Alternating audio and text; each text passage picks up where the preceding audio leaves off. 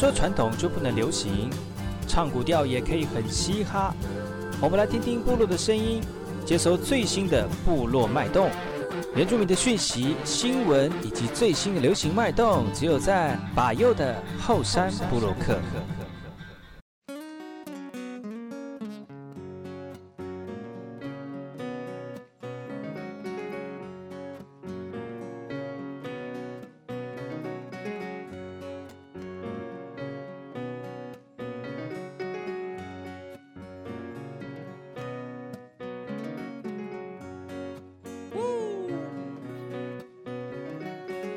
如果你们。去原住民的部落，一定会吃到这种东西，真的很好吃，而且他们还会唱歌给你们听。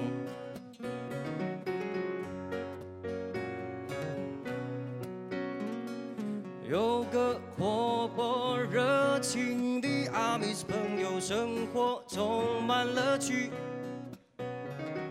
喜欢打猎、割下海捕鱼、料理山珍海味。他最爱吃那个，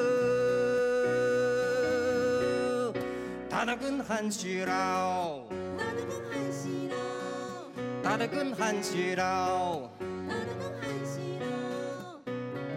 阿米斯朋友会准备好吃的料理招待给好朋友。煮的、炒的、煎的或炸的，样样都是好滋味。吃过一口你就会一个接一个，一个接一个，两个接三个。好吃的东西哟，哈哈！福鼎的沙西米，山上大的发挥甘古拉包，西边的卡朗达古拉，飞树的天那一片绿种的格瑙甘古拉，小美酒也拿出来，一切都准备好，那么现在就要来唱歌，吼呀吼呀！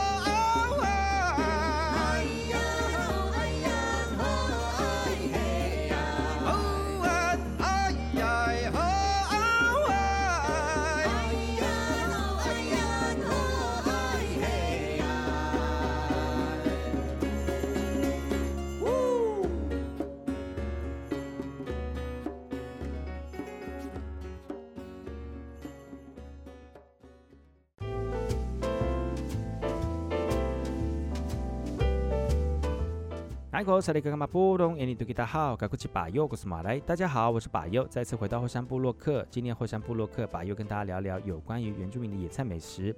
今天要跟大家聊的是槟榔。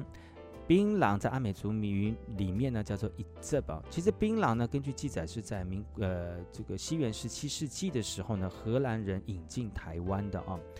那槟榔呢，常在我们的原住民的传统生活当中非常大重大的角色。除了生活里面食用之外呢，其实在我们的礼仪当中呢，比如祭典当中呢，或者是在结婚呃婚丧喜庆的时候呢，槟榔都是一个代表与神沟通的信物哦。那讲到槟榔吃的部分哦，槟榔除了果实可以吃之外呢，还有半天笋跟槟榔花苞可以利用作为我们这个料理的食物。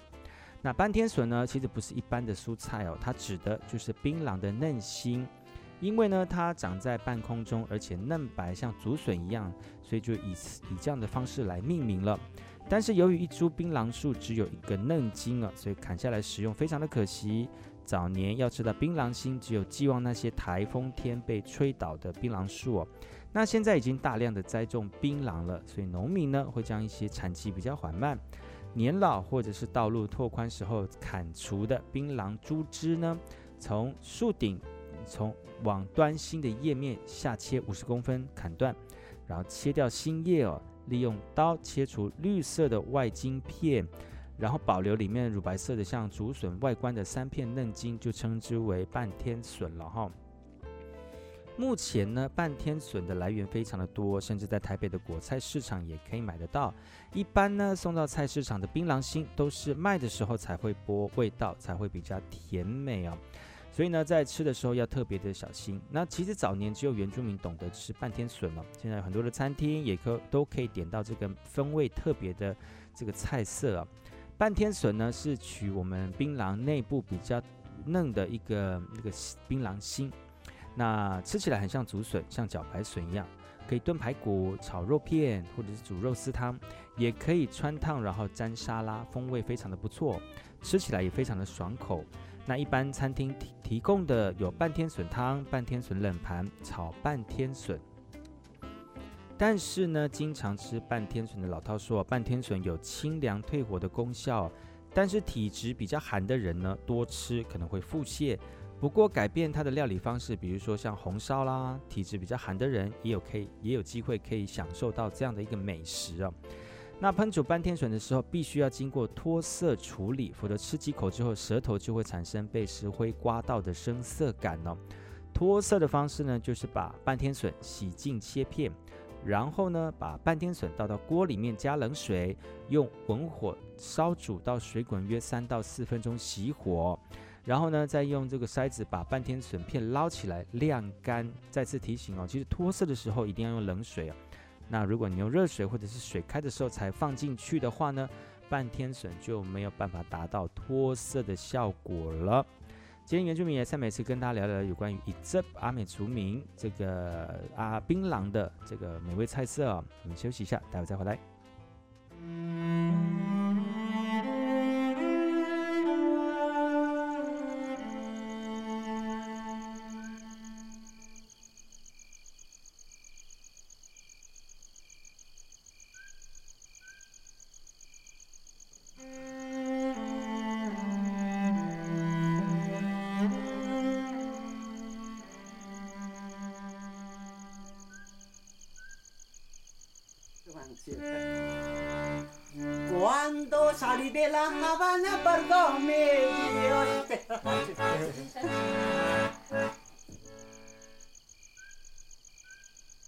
二零零六年五月初的一个晚上，我到了达邦部落，我认识了菊花阿姨。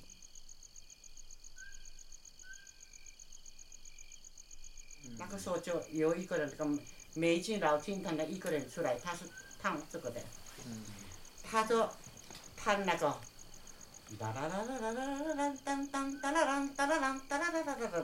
ドドラダドドドドドロド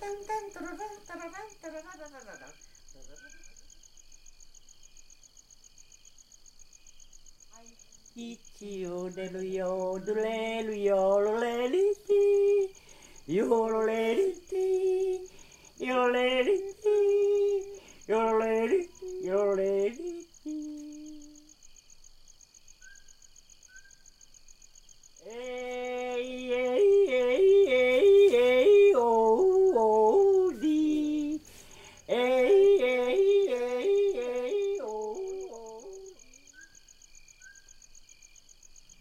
高菊花是高一生先生的长女，台中师范学校毕业。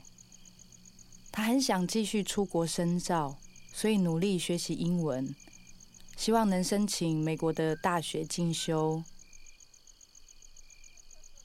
一九五四年，她的父亲受难，家中经济陷入绝境。她听朋友说，到都市的 club 演唱会有比较高的收入就到高雄的歌厅演唱。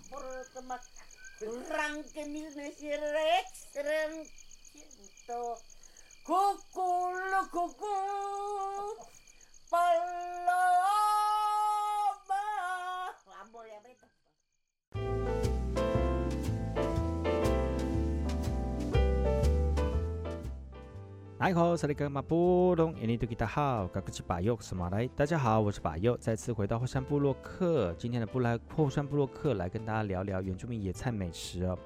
今天要跟大家聊的是槟榔，阿美族名叫做一则。其实槟榔呢，根据记载哦，是从十七世纪荷兰人带到台湾的哈。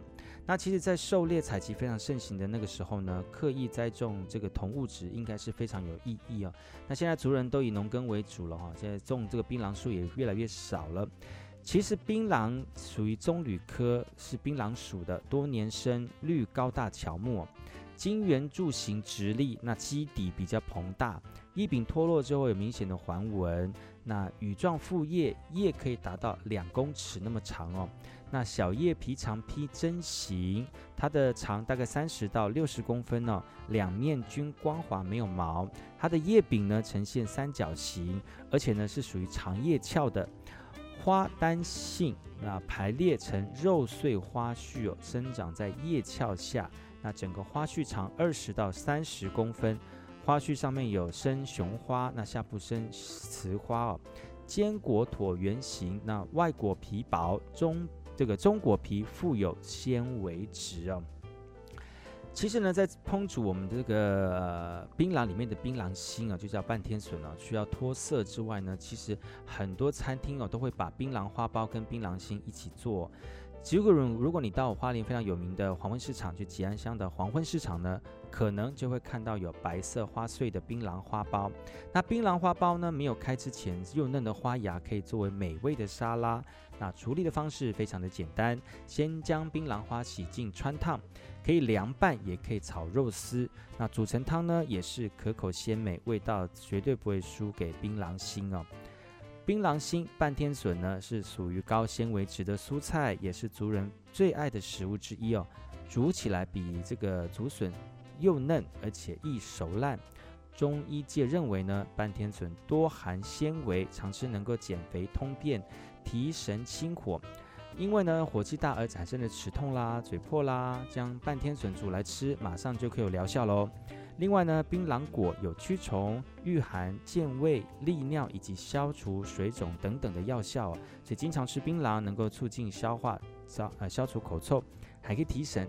如果加上一些配料的状况就不太一样了哈。所谓的不太一样，就是说如果你是纯还有加什么老叶加石灰，那又不一样了，就这个槟榔的整个功效就不对了哈。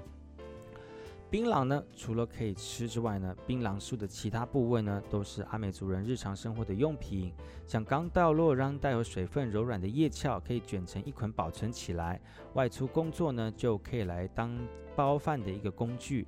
另外呢，叶鞘比较硬的时候呢，可以将两边折起来，用竹签固定，或者用藤皮绑起来，就可以装汤、装这个有汁液的液体哦，甚至还可以当装饰品哦。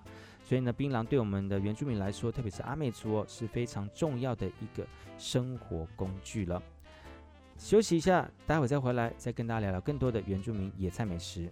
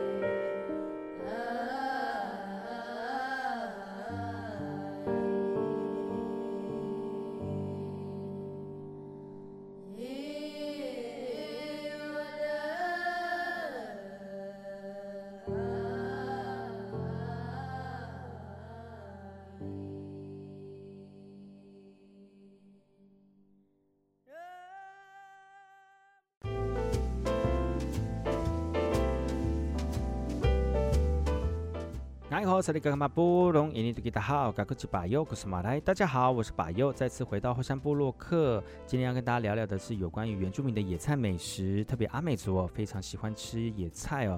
所以呢，我们有很多人呢喜欢研究如何把这个我们身边周围的一些野菜呢变成桌上的佳肴。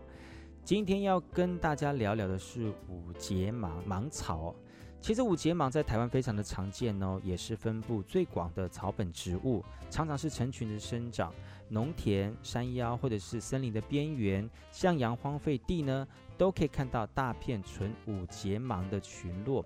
原住民称之为芦苇，南沙美把田根草的田根子草、五节芒、芦笋视为同类哦，皆称为芦苇，但是在学术上面的分类不同哦。五节芒跟人类的关系非常的密切，它的茎叶呢可以盖屋子，这个这个茎杆呢可以竹篱笆，可以做篱棚。刚开发芽的芽呢可以吃，而至于南餐厅里面鲜味可口的芒笋哦，就是我们常常吃的这个五节芒的幼呃幼苗。而在东部地区呢，比较不常见到大片大片的芒草原，但仍可以看到居家周围的河床。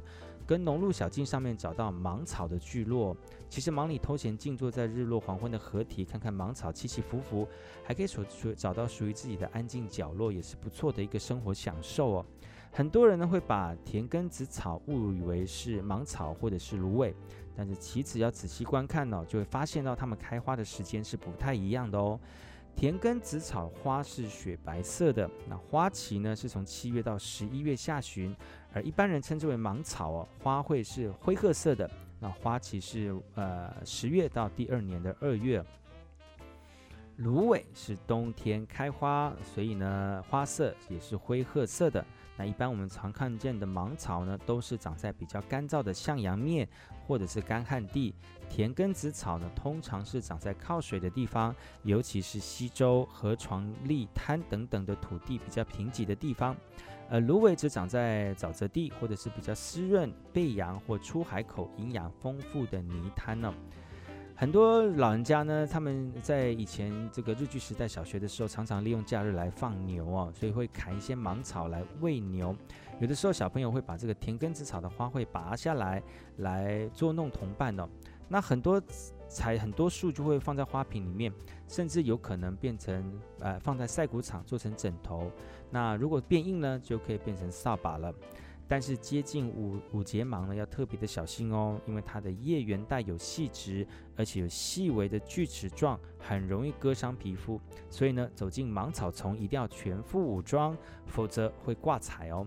割芒草也有技巧，不是每根芒草都有芒这个嫩心哦。所以如何取得嫩心，这个就要靠经验了。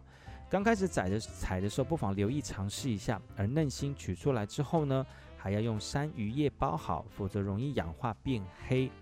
原味的芒星除了提供组织纤维、耐咀嚼之外呢，其实没有特殊的风味，不像藤心的甘苦，不像剑笋的鲜美，也没有甘蔗笋的甘甜呢。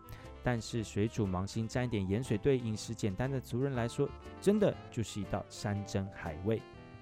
休息一下，回来之后再跟大家聊聊有关于各原住民很多的野菜美食。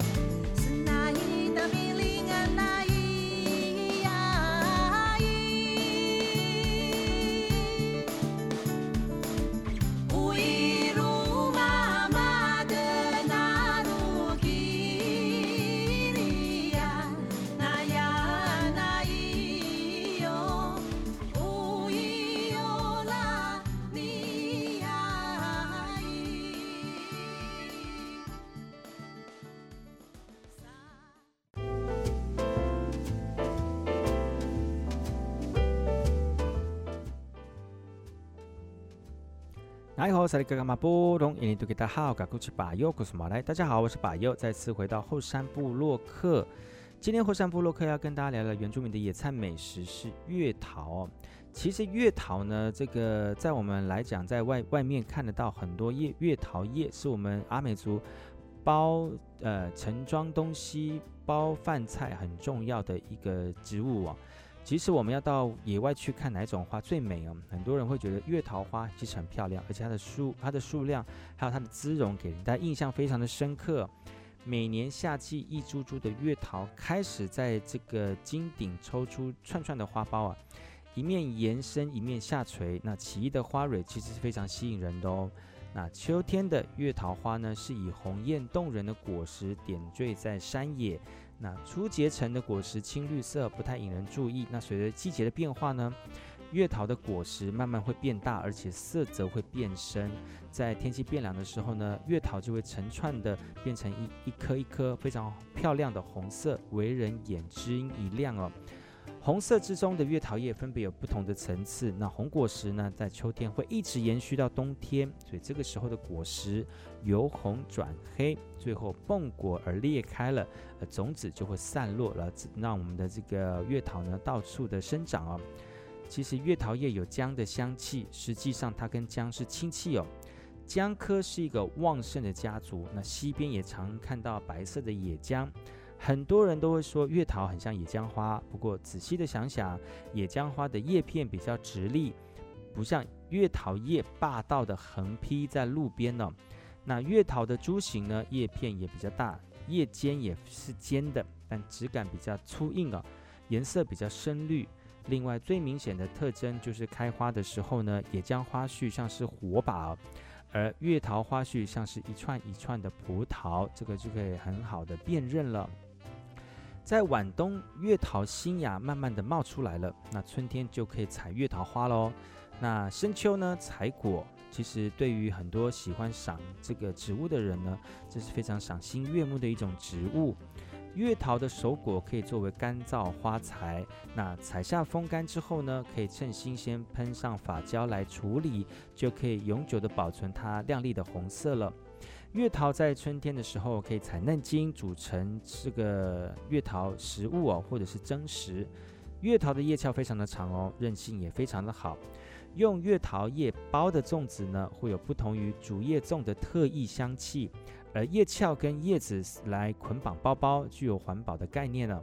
其实记得老人家小时候常常拿这个呃卖豆腐或者在鱼肉的摊贩呢，经常利用打扁晒干的月桃叶来当做绳子来绑鱼肉。哦或是摘取又厚又宽的叶子来包豆腐。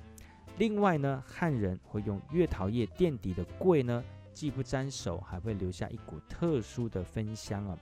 月桃花呢，去掉花萼，清理干净，沾面粉，蛋汁榨成月桃花糕，或者是做成甜不辣，也是一个可口的点心了。其实月桃有很多的好处哦，那除了是可以吃之外呢，其实做做成我们的这个手提篮。也是非常非常好的一个植这个植材哦。